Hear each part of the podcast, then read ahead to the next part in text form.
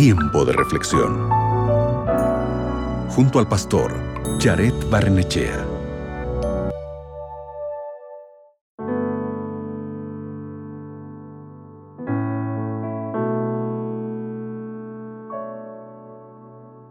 A ti y a mí nos gusta sobrecargar nuestras vidas. Reservamos en exceso, gastamos en exceso, sobreestimamos y a menudo caminamos cansados todo el tiempo. Y como resultado, la verdad que posee la palabra de Dios a menudo no tiene la oportunidad de nacer y florecer en nuestras vidas.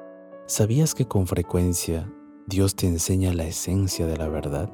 Dios utiliza diversas maneras, diversos medios, por ejemplo, durante tu estudio bíblico matutino, o a través de una pequeña reflexión que viste en las redes sociales, o incluso aquí a través de este podcast.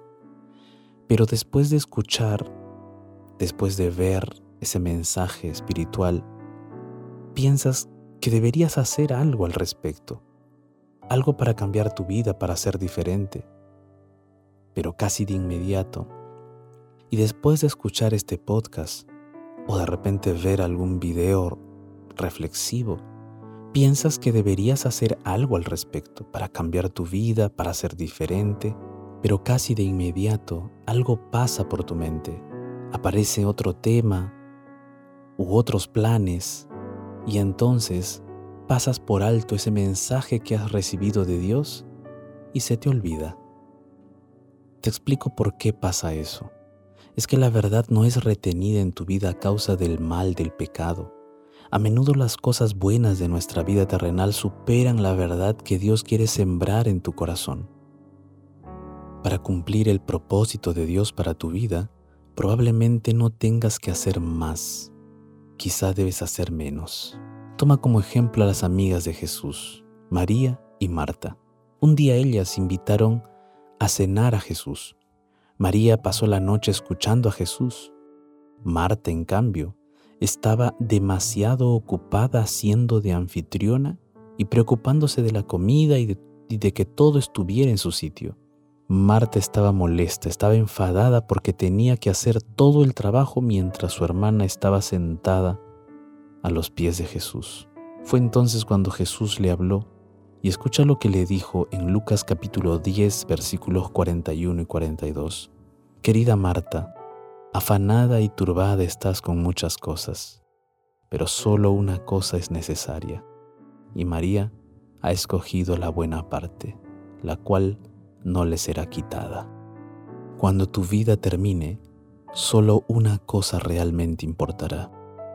¿Has conocido al Hijo de Dios?